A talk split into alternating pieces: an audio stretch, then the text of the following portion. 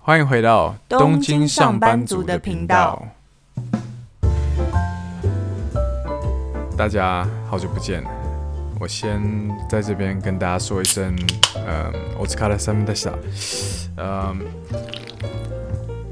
因为我其实才刚下班，然后这一集其实我们是先预录的，呃，因为我们明天这个周末要跟朋友们去呃白马，日本的 Nagano， 呃长野县的白马去滑雪，所以呃这集先预录。今天的主题呢，是要跟大家分享，在日本养狗是多么困难的一件事情。之所以这么困难呢，是因为日本对于宠物文化的看法是和其他国家有些不太一样的。在日本，不论是领养还是宠物店的买卖，其实都非常的昂贵。那大家随便去日本的任何一家宠物店，会发现许多宠物的这个标价都是三十万日币开始。很多大部分都是这样子的啊，三十万日币是什么概念呢？就是人民币一万五、一万六左右的样子。老实说，一开始我真的很不理解，为什么在日本购买宠物这么昂贵。但当我慢慢尝试去理解日本的文化，嗯，我会发现这其实是源于日本人对于生命的一种尊敬。日本人不会把宠物当作动物而已，他们会把宠物当作自己的孩子一样去对待。对，那在宠物用品方面呢，跟婴儿用品的这个价位上来说，也是真的是不相上下，非常非常的昂贵。我还记得第一次我们去逛宠物用品商店的时候，我就随手拿起一件宠物的衣服。我还记得那件衣服是和某品牌联名设计，啊，那件衣服的单价是五千五百日币。差不多是人民币两百三百左右，当下的反应真的是这个太离谱了。然后大家会发现，嗯，如果你们去一些宠物友好的区域，比如说代代木公园，比如说二子玉川，会发现很多以家庭为单位的人们会推着一个婴儿车。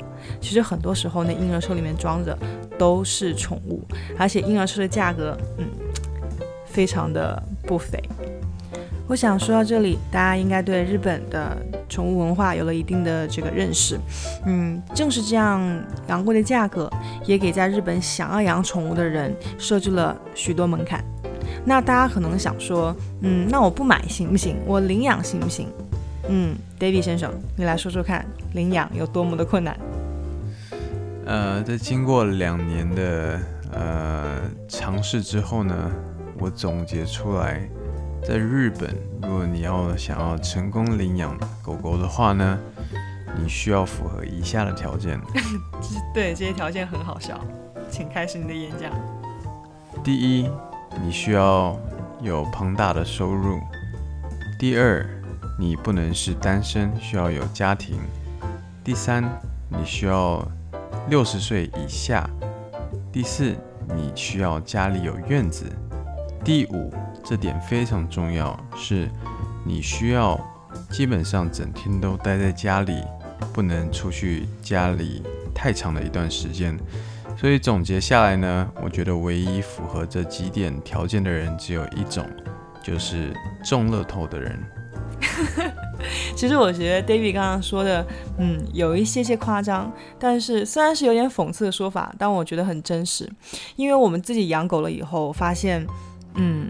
真的，它就是狗狗狗需要你在家陪伴的时间很多，这是一个非常付出时间、付出精力、付出金钱的这么一件事情，跟养小孩几乎没有任何差别。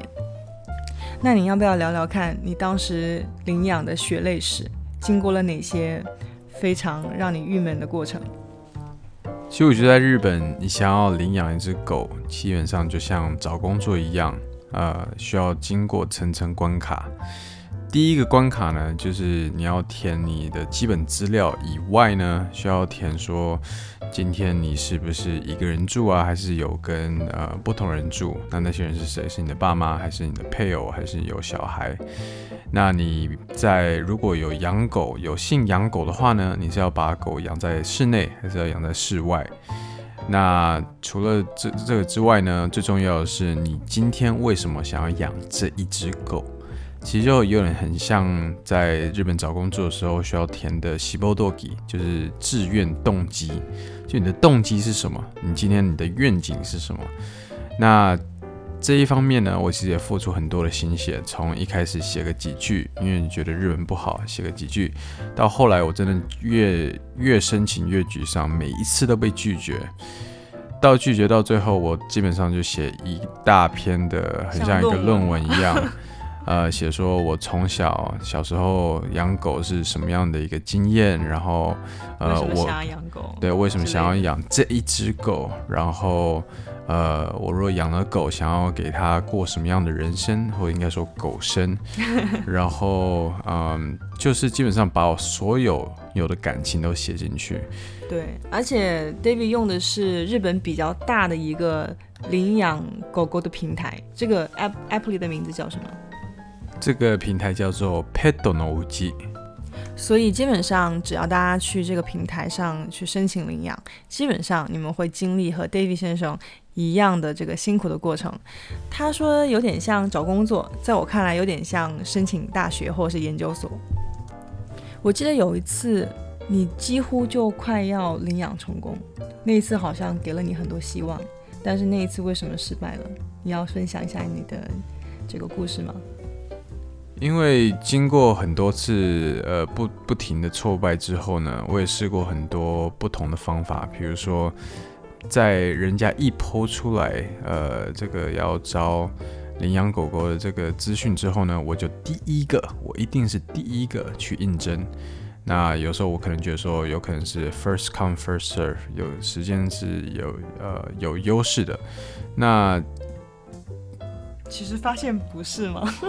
其实发现不是之后呢，有时候确实我不会在第一次就被刷下来，那有进到第二轮，但第二轮就被刷下来了。第二轮呢，通常他会提出一些呃想要跟我确认点，那主要就是只有两点。第一个是说，因为知道我是外国人，虽然我有永居，但是他会还会问说，诶，那 David 呃 David 桑，你之后是打算一直待在日本吗？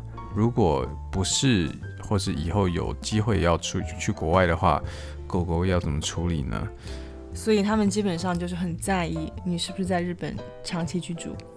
对，我觉得这一点其实也很合理啦。那当然，我也跟他实话实说说，呃，目前是没有打算离开日本的这个计划。但是如果今天就算回国回台湾的话，嗯，一定也是会就是 second mode，就是有责任的去把呃狗狗一起带回国。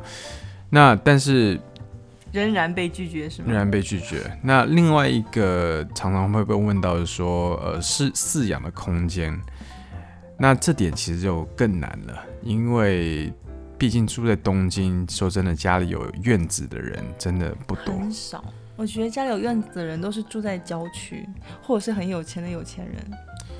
对，所以基本上花了两年的时间，我大概投出了四五十封的这个呃想要简历书，简历书，那不断的被拒绝，其实比我呃大学找工作的时候还要难的很多。